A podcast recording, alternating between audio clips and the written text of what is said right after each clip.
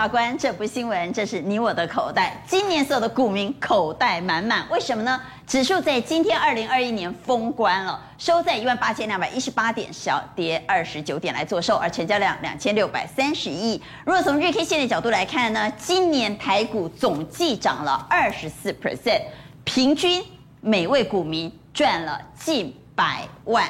但所有的股民都要问，那明年呢？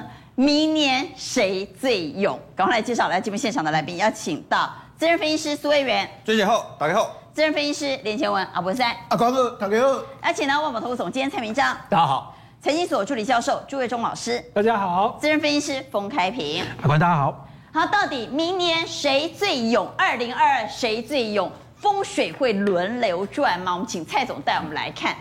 当然，我们还是先看一下三大法人在今天是买超了二十一点九五亿。外资再度买超，不过买超金额没那么多了，买超二十七亿。买超什么呢？华航、华邦电、中环、群创、长荣航空、联电、友达、核心、宏基、台新金。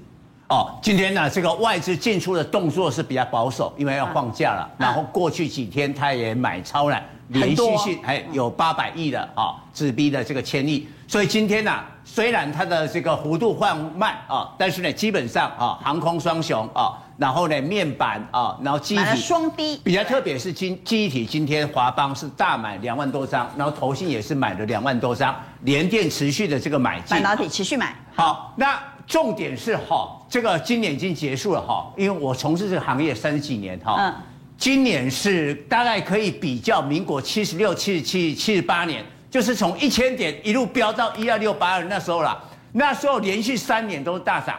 那我们连同今年也是连续三年的大涨，每一年都涨二十趴。以前股市哦一年有涨十趴你就偷笑。那这三年呢是连续三年，每一年都有二十趴以上的涨幅哦。那假如说这三年把它复利下来的话，这应该是七八十趴哦哦。所以啊，明年台北股市最大的挑战基期就很高了。那各种的利多在高基期当中有可能都被稀释。好，所以第一个我们要问。会不会风水轮流转？二零二二涨的会不会是今年没涨到的？肯定是，绝对。好，我就拿哈，我们很多观众有买那个基金哈，嗯，大概那一年基金很厉害的股票，隔一年都掉价位，为什么？它的股票都已经反应过了嘛，除非它戏剧化大幅的换股哦，这不可能。你叫基金经理人哦，这个一下子全部换股很难，所以。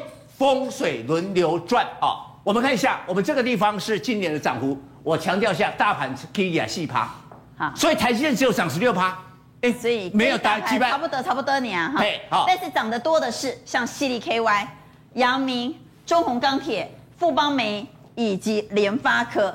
对，这些就涨多了哈。那比如说像联发科或者 C D K Y，涨那么多以后，明年还会涨那么多吗？基本上，它可能在第一季会达到一个高点，那之后也许会修正，修正了以后，基本面不变的时候再涨。换句话说，今年涨多的股票，第一季可能你要见好就收了，但第二季之之后，你要迎接一个修正。好，我们往下来看，换句话也就是说，那今年没涨到，甚至大盘涨二十四 percent，他手上的股票还下跌的，只在无高我准了哈。这些会不会明年反而有机会上涨呢？原则上机会有，但是呢，产业的基本面要做好功课。我们看中环，今年涨二十趴啊，就这两天啊，这两天涨停板了。今年其实对对对啊，它它是涨在这两天啊。它今年刚我的 key。嘿嘿嘿，所以啊，我们回来六宫格哈，所以这个明年要成为黑马，这个可能性直接把它打叉，哎，不破裂啊。那国际今年还跌七趴，为什么？被动元件今年是跌价的。所以要看明年呢，供需的情况是如何啊？但肯定哈，国际的这个殖利率是很高的啦，哈。所以呢，呃，对被动元件，我个人的看法，明年的看法，我是保留，好。也就是说，啊，回来六宫格，我认为被动元件明年要大黑马，我打一个问号。那大立光，我打三个问号了，哈。三个问号。哎，对，基本上哈，现在苹果的生意不好做，你要镜头啊，多么升级到什么程度？不会。但是呢，我认为大力光明年呢不会再负报酬了。为什么？今年都跌过了，所以今年哈，明年会好一点，但是不会说哇变成一个标股，这个不会。好，但是呢，我们看一下稳懋为什么五 G 设备今年都不好？为什么五 G 的建制都在前年已经达到高峰，所以今年的建制呢慢下来，但是明年的 WiFi 六，好，我觉得文茂文茂有机会来三一零五，我们给观众。我我我觉得文茂是是比较有机会，因为它毕竟是在稍微放大，稍微放大一点，毕竟是在射频这个部分，它是一个领导的厂商，嗯，好，有一定的水准跟技术，那只不过今年的高峰。并没有出现高峰，所以明年有机会哦。对我，我觉得它它是比较有机会的。好，然后我们再回来六宫格。好，那地面族群呢？对，机体的话，你看哦，很可怜哦。华邦今年才涨十七趴，南亚科还跌啊。好，因为记忆体跟那个面板不一样，面板哦，上半年还涨价，记忆体一整年没什么涨价，没什么涨价，所以明年记忆体能不能涨价是很重要的哈。现在关键是在第一季，明年的第一季呢，价格能不能翻起来？但是目前来看的话，第一季可能还跌，要第二季以后才有机会。所以我认为哈，现在华人呢，因为也不晓得买什么啊，嗯，好，所以呢，现在开始布局了这个呃记忆体。好，所以记忆体会是二零二二最勇族群之一吗？请举牌。记忆体有没有机会在今年都没涨到，明年反而一马当先呢？好，认为有机会的是啊文塞，其他都放中间啊。蔡总认为有机会了哈，所以有两票来啊文塞。对，因为我觉得说这个记忆体的话，它在云端的需求的话，在明年会比较爆发性的一个成长哈。那我个人认为，西安事件哈，这次的封城的事件的话，会使得最近哈这个记忆体的下跌的情况的话，会开始慢慢的反转。所以原则上记忆体的一个反转的话，应该是蛮有机会的。好，真的是风水轮流转吗？我们请风总带我们来看，我们会发现很多今年很夯的个股，反而在今天封关的今天，似乎已经显露疲态。对，那你看啊，这就是说，像刚刚蔡总讲一句话，我很认同，就是。今年有的基期那么高的，那我们通常比较说什么 Y O Y 比去年成长，对不对？那成长那么高的，而且今年有个现象，到今年十二月中哦，还不是十二月初哦，十二月中以后就出现什么？那个没有涨到整理一段段喷出去的时候，很快好像加速在赶工，在赶火车，赶进度，对，赶进度，对，这句话说好，对，赶进度。中环对，那举个例子，我拿我我不要讲比，我不我拿我自己讲过的比较，讲别人不太好意思。这样，我佳能跟华金科都是在节目中我在很低档的时候讲的。那你看哦。我之前讲说他们的 AR VR，他们已经行之有年。我还记得我那时候讲说他跟以色列的公司怎么样的厉害，我还讲说他帮周永明怎么样打天下，周永明还很感谢他。可是最后都已经这样子喷出去了，哎，就你发现没有？这些外资啊，这个外资都是属于什么？开始在卖。对，都不是法人型外资啊，这种都是什么？当中型的外资。那假定说今天题材已经发酵，那你今天要把它推升上去，主力好了啊，管你是 A 主力，我是 B 主力，那你那么高，我干嘛帮你？我干嘛帮你？我帮他处理。丽娜，我姐价差，你都没有说把它差为。控诉价差，我干嘛进场进场去？所以说这些股票都要震荡。那你看像这些，就是平常，哎，你说这个坦白讲，这个基本面我也说不太出来。像台亚很好，对不对？可是台亚有个问题啊，它改名字，对不对？大家也知道，它要进入第三代半导体，可是问题是它是要投资啊，也不是说真正已经有业绩灌进来了嘛。所以说题材已经发酵之后，你可以知道，哎，最近就有一点这样这种所谓的发涨不动的味道。你要注意到一件事情，就是原来推动它的那个力道，不管是外资或者投信，如果在做撤脚的时候。你就让它休息吧，顺势让它休息。换句话就是说，这些热门股呢，如果它没有坚强的基本面，涨多之后，明年还要有大幅度的表现，封总是画了一个问号。好，那到底什么样的个股会在明年有表现呢？我们先来整理，到底今年之最有哪些？魏源带我们来看哈。好，今年呢，涨幅第一名的是德宏，涨了七点九倍。融资增幅第一名的，增加了将近二十万张的是华航，外资买超第一名的跌破眼镜，竟然是中信金。二零二一外资买超第一名，其实中信金买了超过百万张。好，当然惨的我们也要帮大家做整理，跌幅第一名的则是康控 KY，在今年融资减幅第一名的人气大退潮的是华邦电，融资少了四万三千九百张。而联电则是外资卖超第一名，光光在联电身上卖了超过九十万张。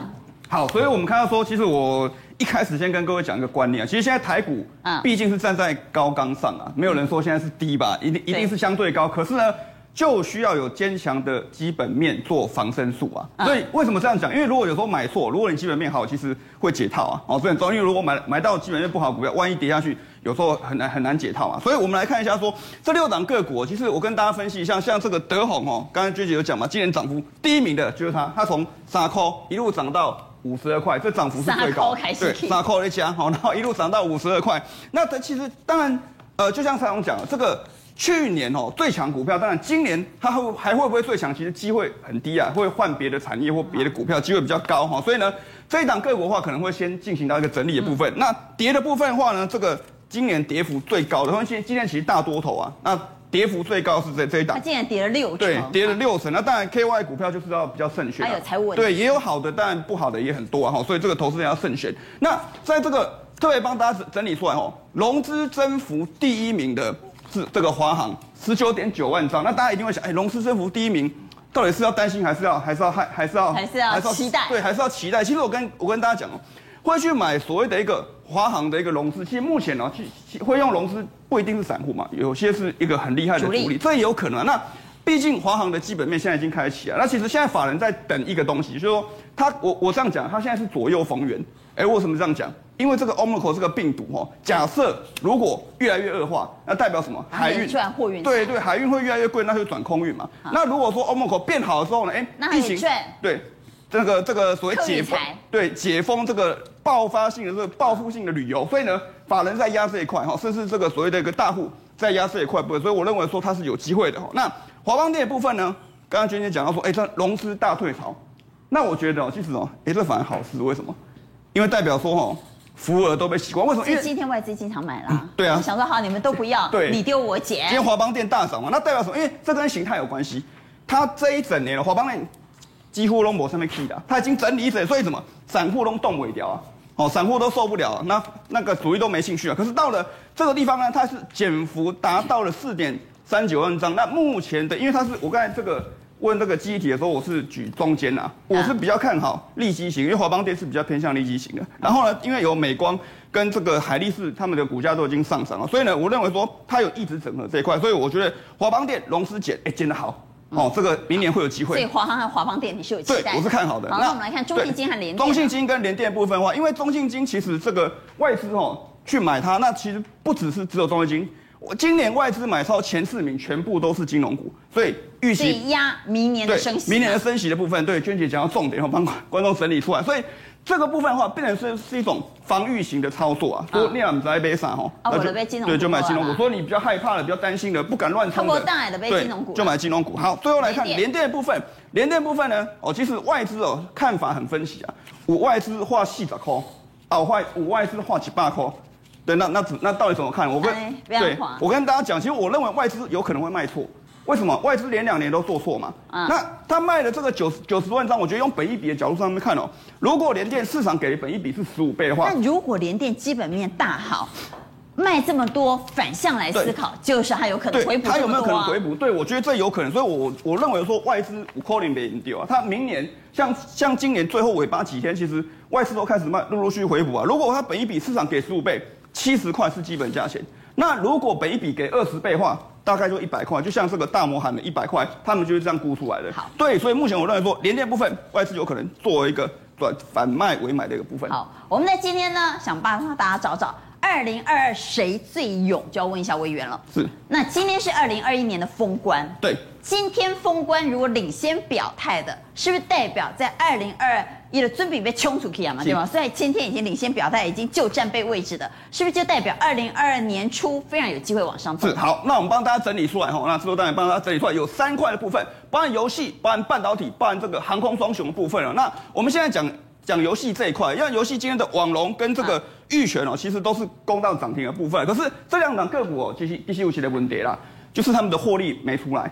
可是不是这个产业不看好，因为他们 N NFT 嘛，所以现在有 NFT 很容易会上涨。可是因为他们获利还没出来，那大家不要忘记哦，接下来就要放这个这个寒假嘛，那农历春节，所以其实游戏旺季是会来的。是对，所以我反而建议大家你可以去看比较有获利、有基本面，就像我因为我一开始讲的，看基本面比较好的才有防身术。所以游戏和元宇宙里的找比较有基本面，对，比如说对，比如说这个我们讲一下这个宇俊好了，三五四六宇俊，好。那那其实这样对它的前三季已经赚。所以游戏你是看好，但你要选有赚钱的。对，我认为它是在农历年前，我先讲重点，农历年前不是一整年都看好，因为它有淡旺季很明显哈。它就是农历年前大家可以去做操作。那甚至像这个五四七八这个智冠，其实也是一样，他们这两档个股虽然现行没有那么漂亮，可是呢。我刚才讲了，基本面是王道嘛，所以他们前三季都赚超过五块以上。那以目前这样的状况之下，市场上面开始陆续回到基本面好的股票，那这个像智冠甚至宇俊，我觉得我觉得就会有机会。好，回到功课，换句话也就是说，在今天已经领先表态的族群可以留意，是，但是我们可以从这个族群里头对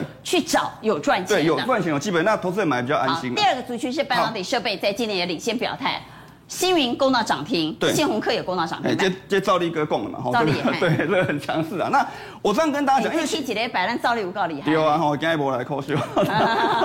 我说我算我算跟大家，可是有一点我提醒大家哦，因为今天这个买超第一名的所谓的一个券商叫做富邦建国，哦，买了一千五百零六张，特别富邦，对，他是隔日封的大户，而且他是买涨停板，他是锁涨停板哦，所以大家注意哦，所以变这是主力。哎、欸，不是不是，我 不是哦，你娟姐误会我的意思，我的意思是有所谓的隔日冲大户去买星云这一档个股，对对，然后呢，它是买在涨停板的位置，代表说。隔一个交易日，我们过完年之后，隔一个交易日，它的震荡会非常大，所以投资人短线不要去做过度追加，因为今天的半导体设备其实不是全部都涨，它已经进入到一个多空分歧的状态，所以这个产业是 OK，因为跟着台积电上来嘛。做隔日冲明明就主力，他又不想说他是主力，好了，他怕被骂了。好来，那信鸿科呢？我讲话我讲比较保守。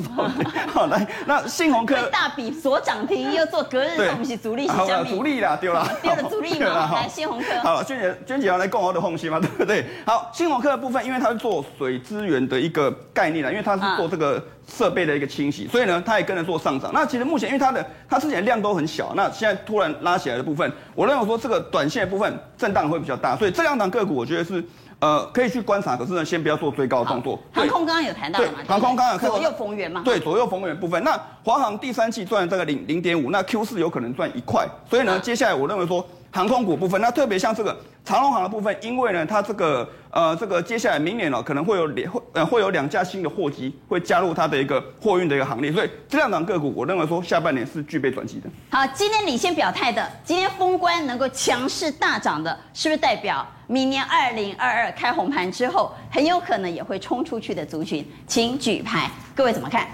好，今天领先强势表态的，好，今天领先强势表态，很有可能就是二零二二年初。开红盘的强势股，不过我们在今天要来谈二零二二谁最勇？第一个我要问的是，最会赚年终奖金发最多的，会不会就是二零二二的最勇股呢？我们来问一下蔡总，因为今天我相信所有的人都在讨论这件事。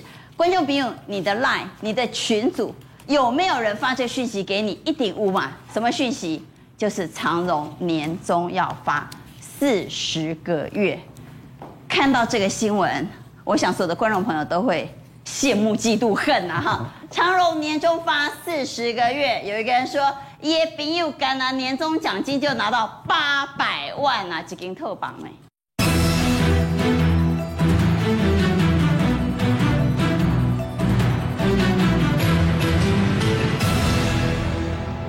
们先看六宫格哈，今天啊，其实我们看这一个富贵三雄啊。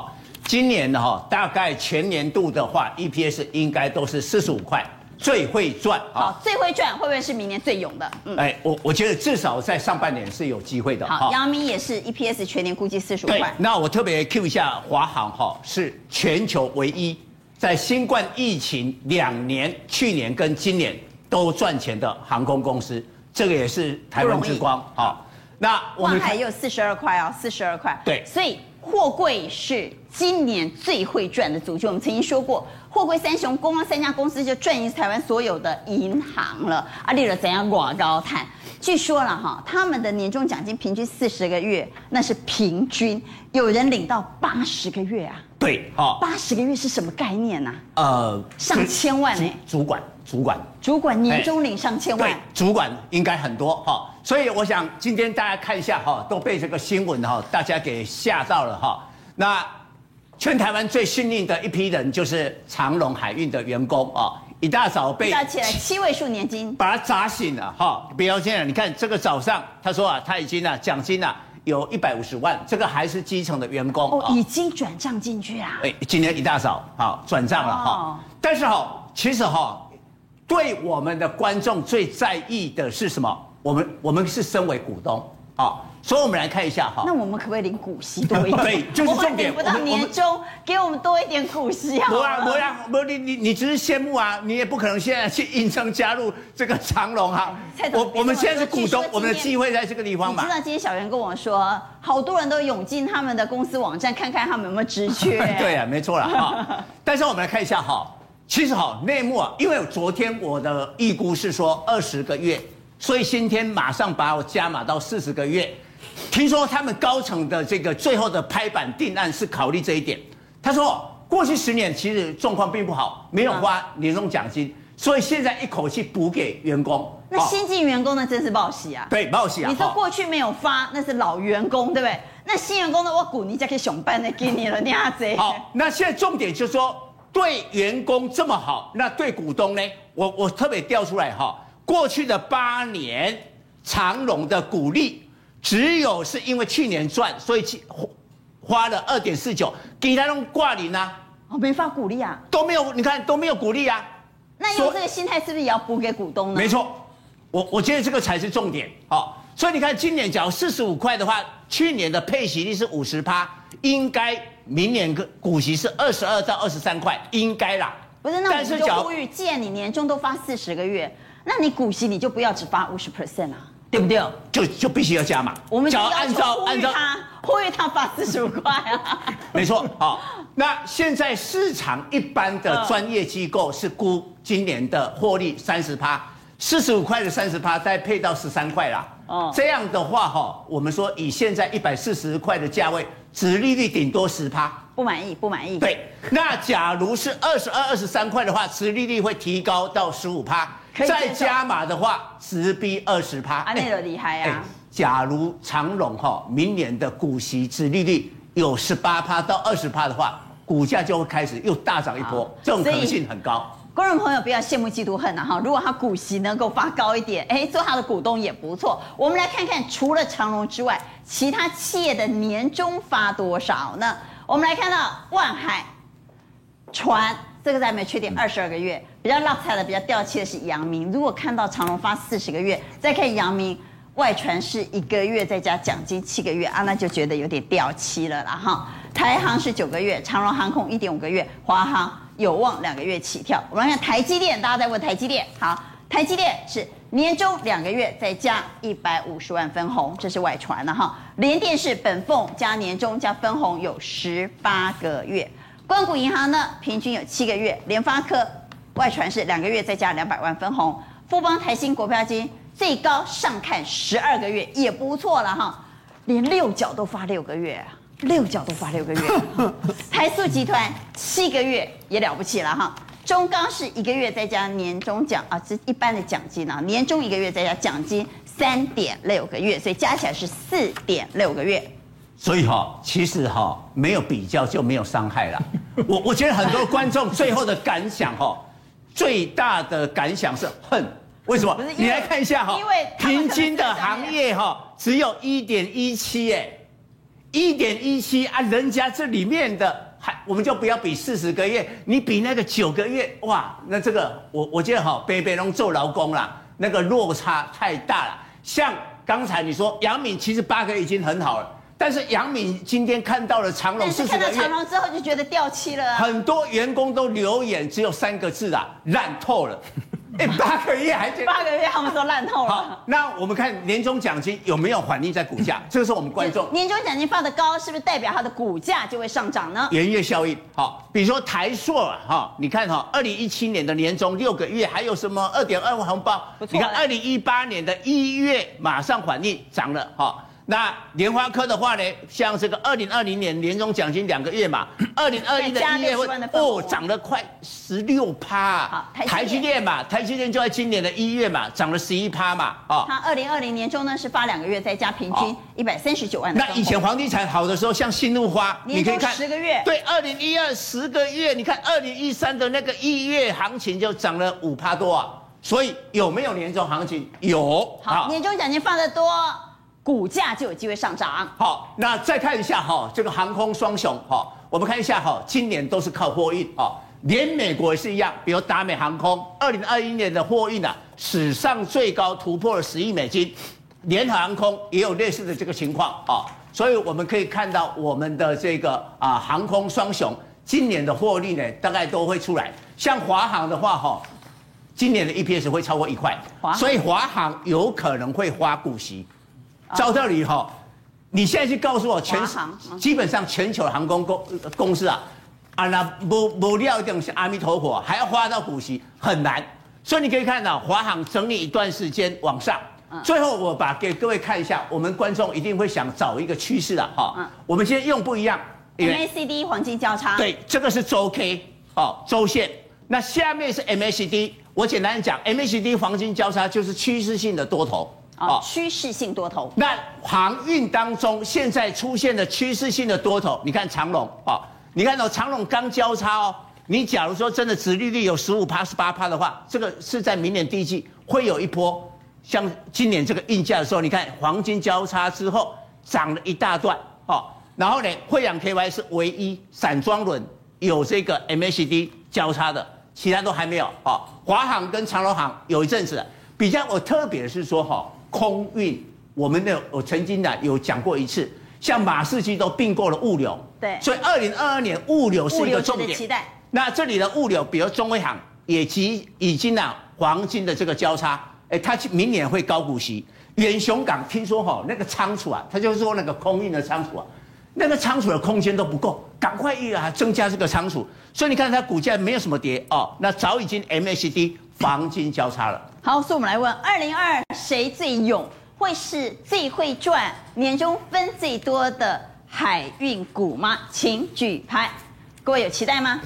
二零二二谁最勇？好，我们看到有三票给圈，一票放中间，一票给叉啊。文山给叉，为什么？因为已经赚了四十几块啊，哈。然后明年的话，这个我是觉得说还是会赚很多，但是一定比四十几块少。那这个年终奖金就会比较低一点，所以原则上 我我觉得有比较，因为它已经太 因为已经太高太高太高了，获利太高太高了啦，哎，所以额外年终奖金不可能在四十个月了。好，那会是今年扩厂很积极，明年认为景气大好的半导体吗？特别是台积电今年又要在中科设厂，又要到高雄设厂，又要到美国设厂，又要到日本设厂。明年谁最勇？会是扩厂积极的台积电及其供应链吗？来问一下冯总，是连华为建晶圆厂都要找台积电供应链了。对啊，那咱家台积电真的是有够厉害了哈。对，像阿光刚刚说的，你看除了台积电自己本身。他自己本身在北中南哦，北中南都现在以前是北南都已经确定的，现在连中部都找卢，连中部都要对，中南部都都要，而且要两纳米，对，两纳米一照下去，然后你看哦，像日本、美国这个不用讲，这个大家都知道。今天又传出来说华为要在台积电供应链，那有人会担心说华为来找台积电供应链，那这样会不会压缩到我们自己本身的，像比如说成熟制程？我跟各位下一个简单的结论，他做这个动作哈，我们可以戒慎，但是不用恐惧，因为半导体尤其是晶圆厂的一个学习曲线没有那么快可以来。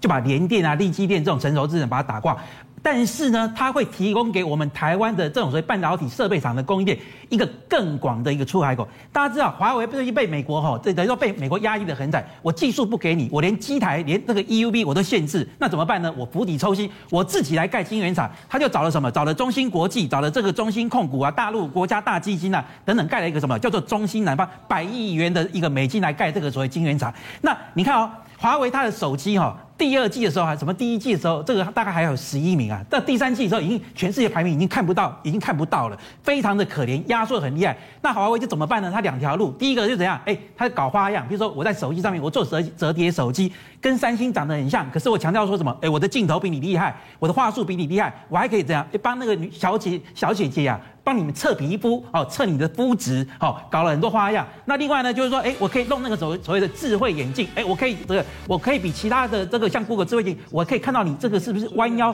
头颈椎是不是有不不正的姿势，好，那可是呢，这些东西都没有办法让它造成一个出海口，所以说它现在要怎么样？从电动车下手。那它本身华为有一个 IC 设计公司叫做海思，海思本身它有很好的设计能力，可是没有办法，你有设计能力，你做不出晶片呐、啊，所以怎么办呢？他就找了台湾的这个所谓的相关的供应链，希望说来帮大陆来建制这个晶片厂。所以我认为就是说这样子一来的话，就是说除了原先台湾本身台积电也好，或是联电其他的，不管是建厂扩厂的这种需求之外，又帮华为又多了一个出海口，这对是有帮助的。我们来谈二零二二。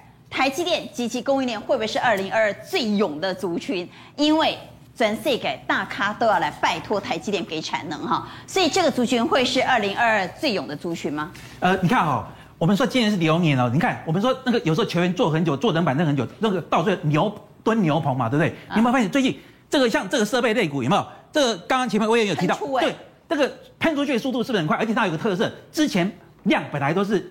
很小，就是坐牛棚、坐等板凳，对不对？嗯。最近突然就喷出来了。那今天在这种现象之外，我认为就是说，像你看这个信鸿科瑞这个。瑞云呐，哈，这个帆宣，可是你要注意到一件事情哦，今天这个帆宣跟这个什么嘉登似乎感觉到没有受到华为影响。今天报纸上本来点名对，因为很简单嘛，华为能够用到 EUV，能够用到高阶高阶的东西嘛，你高阶的东西它也用不到嘛，对不对？嗯、所以说你还是要回归到，据说它是要做二八纳米，对，所以我们还是要回成熟制程，我们还是要回归到台积电能够提供给这些设备厂的一个机会在哪里？那你看今天这些涨幅都很大，你看哦，可是你注意到没有？哎，这个地方我们来看 K 线，我们来看 K 线哈，今天你看这个都是这样。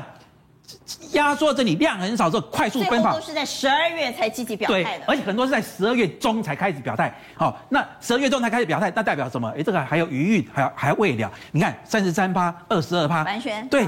可是我问，信鸿科十二月涨三十三趴，瑞云涨三十一趴，中商三十七趴，中立三点九趴，但都是你看都是在十二月才开始积极表态。中沙某种程度还有第三代半导体，因为它有那个长晶的一个技术，这个以后我们有机会再跟大家报告。那但是你注意到一件事情哦。各位，你去想想看，我今天我要做扩厂动作，我没有那个厂，我没有那个厂的话，我我我我能够做什么什么什么？不管你说是什么这个所谓的一个呃化工啊，或者其他的什么这个高阶的光照和，无用武之地嘛。你基本上还是设厂。基本你基本上设厂第一个，而且那你说很多设厂，你说无尘室那个好像很多人会做，你要做特殊的东西。来，我们看这两个公司，蒙利，哎，没有涨到，没有涨到，二四六四，对，二四六四没没有涨到哦，这是一个很重要，而且你要注意到，来，我先给给各位讲。它是最架杠的标标准的，来，我我给各位看一个非常有趣。你看台积电这几个低点的时间点，刚好就是蒙利这几个时间点，一模模一样一样，都是、oh. 都是在转折点。然后你看哦，甚至于哦，台积电在这地方被外资唱衰，从十一月十号开始下来的时候，它还有抵抗，它还有抵抗一下哦，它还涨了第四天之后才被台积电拖累下来，才快速做修正。Uh. 也就是说，今天它跟台积电几乎是如这个亦步亦趋，如出一辙。为什么？来，各位你看看。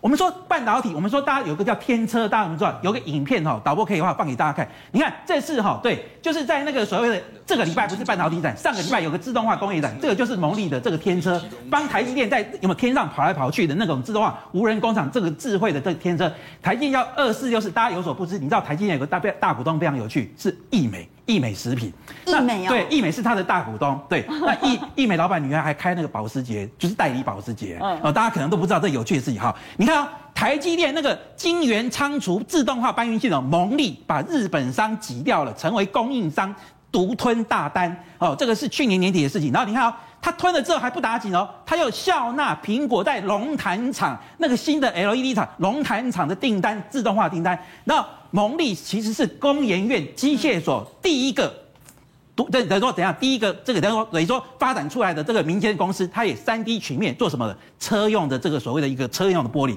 好，最新的消息，蒙利的董事长接受访问，十月份他说他接单百亿。各位，蒙利一个月八亿的营收，接单百亿什么意思？你除以八，表示说他明年一整年分配盈余。足足有余嘛？对，明年就躺着。对，明年的足足有。那你看这个地方，他今年他赚多少钱？前三季二点一四月，今年三块钱啊，股价才在四十几块钱。你看那个台台积电的供应链几乎都是已经喷出去的，股价都是本益比都是已经二三十倍了。现在这个地方才在这个十倍、十几倍的本益比。补涨的机会。好，不过封总还是帮我们来看啊，整个盘势。哪些是强势股？若从形态的角度来看，哪些是强的，哪些是弱的？对，阿关讲到两个字很重要，就是我一直认为技术分析哦，不用太多什么指标那个落后东西，形态很重要。大家闭起眼睛，我都问你说，DRAM，很多人说啊，DRAM 那个不好，对？那闭起眼睛问你说，那个所谓的元宇宙，元宇宙很好，真的是干嘛呢？真的是这样子吗？你看哈，我先看看下面这个哦，之前很强的元宇宙不是很厉害吗？对啊，什么大状控，对不对？HUD，各位你有没有注意到？它压缩回来之后反弹，你有没有注意到这个地方颈线哦？它都一直过不了，然后今天又开始往下压，希望说这个主力啊有机会春节拉上去，让这边套住人做一个解套动作了，不然的话这个地方它已经这个颈线攻不上去了，再往下压的话，哎，恐恐怕又走对称，这个你要特别留意。阴气也是一样啊，有没有注意到这个地方已经开始下弯了？结果颈线弹反弹的时候过不了，又开始下弯，而且今天这个下弯呢比大状控还差一点，怎么样？又突破这个更下面的这个颈线。那你看阳明光就更不用讲了，那 M 出来之后一路弱势。对不对？一路弱势，希望说元月份有弹的机会。可是你注意到没有？形态，你看非常漂亮啊！这两条重要均线，月线跟这个季线全部往上走的过程中，华邦电啊，大家有人说外资唱衰，就你看今天一根红 K 线非常漂亮，突破所有整理形态。万宏也是一样哦，万宏在这个地方已经开始站上所有的均线了。那在这个地方，No Flash 控在一，哎，我上次来的时候我还讲说群西安事件群联嘛，最受惠就是群联嘛，对不对？你看群联已经来到这个顶了，那当然这个地方。任何压缩回来、修正乖离都是一个好机会。好，所以我们来问：二零二二谁最勇？会是台积电及其供应链吗？各位怎么看？请举牌。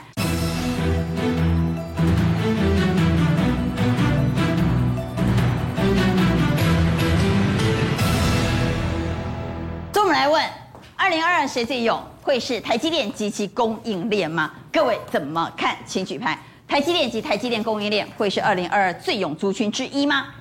一二三四四票，朱老师放中间，朱老师为什么放中间？台积电本身我比较担心一点，因为你看到不是只有台积电在扩厂，三星也在扩厂，Intel 也在扩厂，可是供应链的部分，它的设备供应链，那我就看好了。好，你就看好了。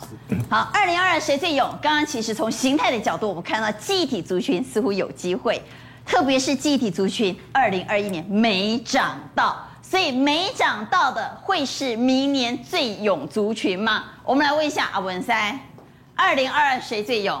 记忆体有没有机会？因为没 key 掉更新。好，我们来看，如果从股价来看，我们往下来看，今年涨最多的两档个股，德宏和金宏，一个涨七倍，一个涨五倍。但是我们看到南亚科今年还跌十一趴，华邦电也涨十七趴，只涨十七趴，比大盘还落后。对，其实哦。玻璃纤布的部分的话，哈，其实以德宏来讲，今年最低的时候营收只有两千万，最高的时候是两亿，所以它的股价之前的话，因为缺货缺的严重，所以大涨，所以像富桥也涨一倍。建农也涨一倍哦，所以玻璃纤布。那金红的部分的话是电子标签的部分，那大家都看好电子标签，说大润发或者是说这个家乐福亚马逊啊，那哎都有哎。现在这个像所谓的麦当劳后面那个彩色的哦，哎那个也是电子标签，电子纸哦。那现在大陆的学生的话没有书包，都用电子书去上课，所以今年的需求非常强，所以这个涨五百零八。但是这个记忆体的部分哈。最大的问题是一个大摩，每次要涨的时候，大摩这个就一个大报报告就说降平等哦，就掉下去。后来要涨的又降降平等，哎又降下去。所以这个记忆体的话，完全是被大摩一直报告下去的，一直在打击。好，问题是现在有个新闻，我们回到新闻来看，记忆体真的有可能因为太落后，明年有机会吗？现在因为疫情的关系。西安单日新增一百五十一例，所以西安封城了。那么西安一封城之后，大家就在问：那在西安有厂的，会不会因为这样没办法出货？那么就有转单效应。这里头包括三星在西安有设 Nanfresh 厂，美光在西安也有设厂，偏偏都是跟记忆体相关的厂。在西安是不少哦，所以西安一封城之后，是不是代表台湾的记忆体有机会？对，这次西安看起来，我们看上一页的部分哦，这次西安看起来的话，好像是蛮严重的哦。你看哦，这个二十九日的话，这个本土有一百五十二例哦，西安就占一百五十一例，已经有大概。九九百六十一例左右，所以现在的情况的话是怎样的？整个封城的情况非常严重。所以外资有讲，他说三星在西安厂会停三个礼拜，记忆体就会大涨。对，所以有一个女孩子哦，哦就一直在踢踢那个铁门，就说：哎，我本来做生意我可以做两亿，结果你把我封城，我我两亿的生意不见了，哦，那是非常生气。那另外的话就说哦，哎，大家都在弄消消毒水。结果因为天气冷了，就冰了，哎，马上就发生很多车祸，撞来撞去，所以整个市况的话也是很乱。那另外像所谓的西安的所谓的艺术学院哦，哎，人家封的话是铁丝，它是木板，一直一直敲，一直敲木板哦，所以原则上整个的西安的话，现在整个封城的情况非常严重，所以封了七天哦，那很多就说我已经没有东西吃了，我泡面都吃完了，到现在三米米加龙挡啊家，你叫我不能出去，有一千三百万人口呢，所以现在整个西安封城的情况非常的严重。好，那我们关心的是产业，对，既然西安有这么多跟记忆体相关的厂设在那里，那外资都讲了，光光三星哦，光光三星要停三个礼拜。所以报价就一定会大涨。对，我们来看下一页六宫格的一个部分哈。所以原则上南亚科跟美光最有关系，所以这个的话是最强的。那群联的话，其实还还算可以了哈。那威刚的话，一般我觉得未来它算这个价格的话也很会算哈。嗯。那另外的话，华邦电的话是比较强哈，因为其他业绩是最好。那金豪科未来会缺货啊，这个都有潜力。那 U 群的话是 DDR 五，目前还是在涨价，所以我们来看一下哈，这个所谓的未来的一个情况，就是说这个的事件的话影响会怎么样？本来在前几天的话，吉邦科技说哈，第四季的 DRAM 跟 NAND Flash 会跌，第一季也会跌，所谓的十到十五个 percent。本来大家预期会跌价，对，但是你看哦，涨涨涨涨涨涨，哎，因为西安封城，对，涨了。然后 Land Flash 的话，除了这个品以外，这个品哎也是涨涨涨。那这个的情况是怎么样的哈？美光不，这个所谓的三星的话，它的 Land Flash 的话，在西安厂，它的产能占它全部的话是四十三点二，哇，将近五成啊，影响大，全球大概十三点五就有影响啊，所以 Land Flash 就开始涨了哈。那美光是这样，美光虽然在西安大概只有七个 percent，这样看起来不多不多，但是它整个记忆体的封测。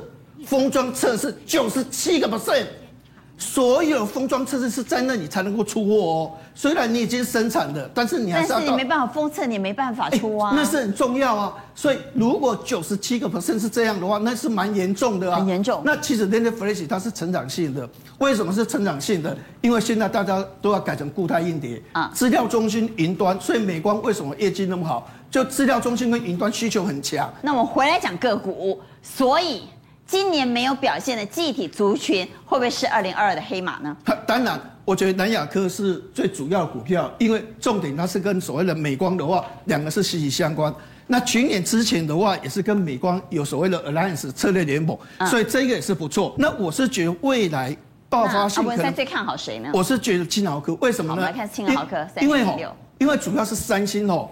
它还是把所有的产能用在 CMOS，因为 CMOS 哦，你可以发现那游戏机哇，Switch 啊，PS5 啊，哎，大家都在用，车用也在用，所以原则上大家都很喜欢哦。这个三星都扩充在这个地方，所以 DDR 三它就没有生产，所以未来在明年三月份的话，哈，有可能会大减，好，所以明年三月份的话，DDR 三的话会大缺货，那今年获利的话赚二十块。而且三大法人的话都是买超，这十日都是买三两千三百八十六张，所以我想这类型股票最近是在整理了哈。那我个人认为说，尔后如果这个 DDR 三的缺货的一个题材发酵的话，应该股价拉升的机会很高。所以原则上的话，我们认为一百五十五块到一百八十块的话，做相近的一个操作的话，应该会比较理想一点。好，我们来问二零二二谁最勇？会是涨最少的记忆体族群吗？会是最落后的记忆体族群吗？会是疫情最严重？因为西安的产能开不出来而有转单的受惠低润族群吗？请举牌。我们看到有一票、两票、三票，哈，有两票放中间，三票给圈。好，二零二二谁最勇？也很多人要问，会是梦最大的电动车吗？因为今年大家都知道，人人都要坐电动车啊，哈，电动车真的火到不行，而且电动车已经有往平价走的趋势，所以明年会是电动车的爆发年吗？那如果是电动车的爆发年，这个梦最大的族群会是二零二二的黑马吗？哦，电动车不能说是梦了啦，因为它已经逐渐在实现，而且现在是群雄并起的啊。我们就看到今天一个新闻的一个很重要的。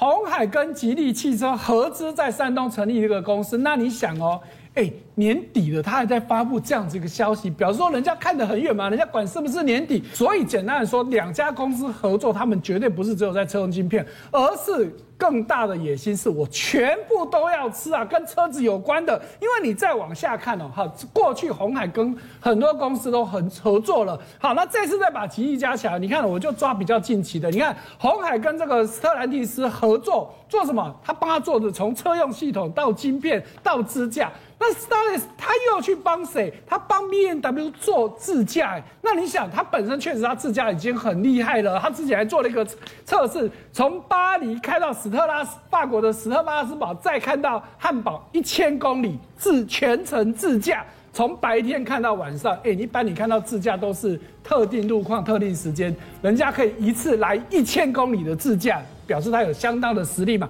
好，可是你再看到，哎，吉利。为什么会找上吉利呢？除了吉利是中国品牌里面的车卖的最好的之外，吉利本身它的自驾功能也很厉害哦。好，而且整简单来说啦，吉利车子真的都是秀个抖啊。我们先看到这个图表里面，它最新的这个这个中国新系列，它卖的创了新高的记录。但是你看到下面那一排，它的车价最高档的也不过才十八万多人民币。你相较到你看到特斯拉什么，在中国至少都二十五万起跳，甚至要到三十几万。好，那重点来了，你看到它的车子本身，你看它这个画面，车子哎、其实还是蛮漂亮的。那重点是它有比较厉害吗？来，我们如果去看它的自驾的功能，哇，你真的觉得哎，吉利人家还是蛮厉害哦。你看到自动倒车入库，我想这很多都做得到，自动出航都做得到。可是你仔细看到。它最厉害的是，它号称我一百公尺外就可以去控制它了。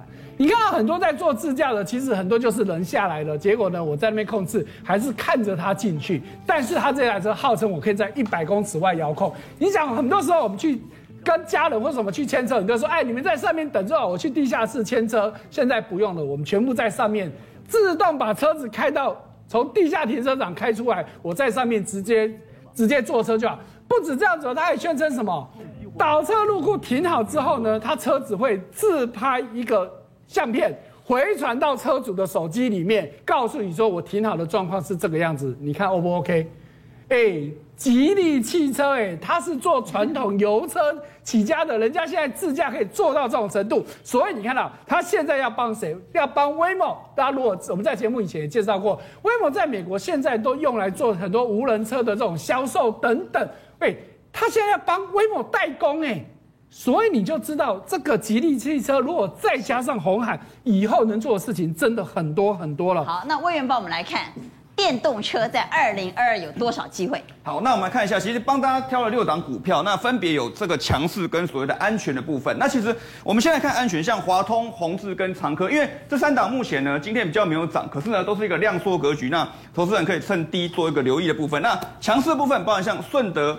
油田跟这个加棒的部分，那我们去看一下哈，比如说像顺德的话是十一份十一月份的营收创新高，它是属于这个车用导线架，因为这个最近晶片在缺哦，所以导线架的需求起来。那像这个油田跟加棒的部分，像加棒部分是属于车用的 GPS 的天线，它是全球第一大部分，所以原则上呢，下周像加棒、油田跟这个顺德部分这三档，我想短线上大家可以做。好，我们来投一下票，二零二二谁最勇？电动车族群有机会吗？请举牌。好，电动车族群会是成为二零二二。哇。股票哎，所以大家都认为是二零二二非常有。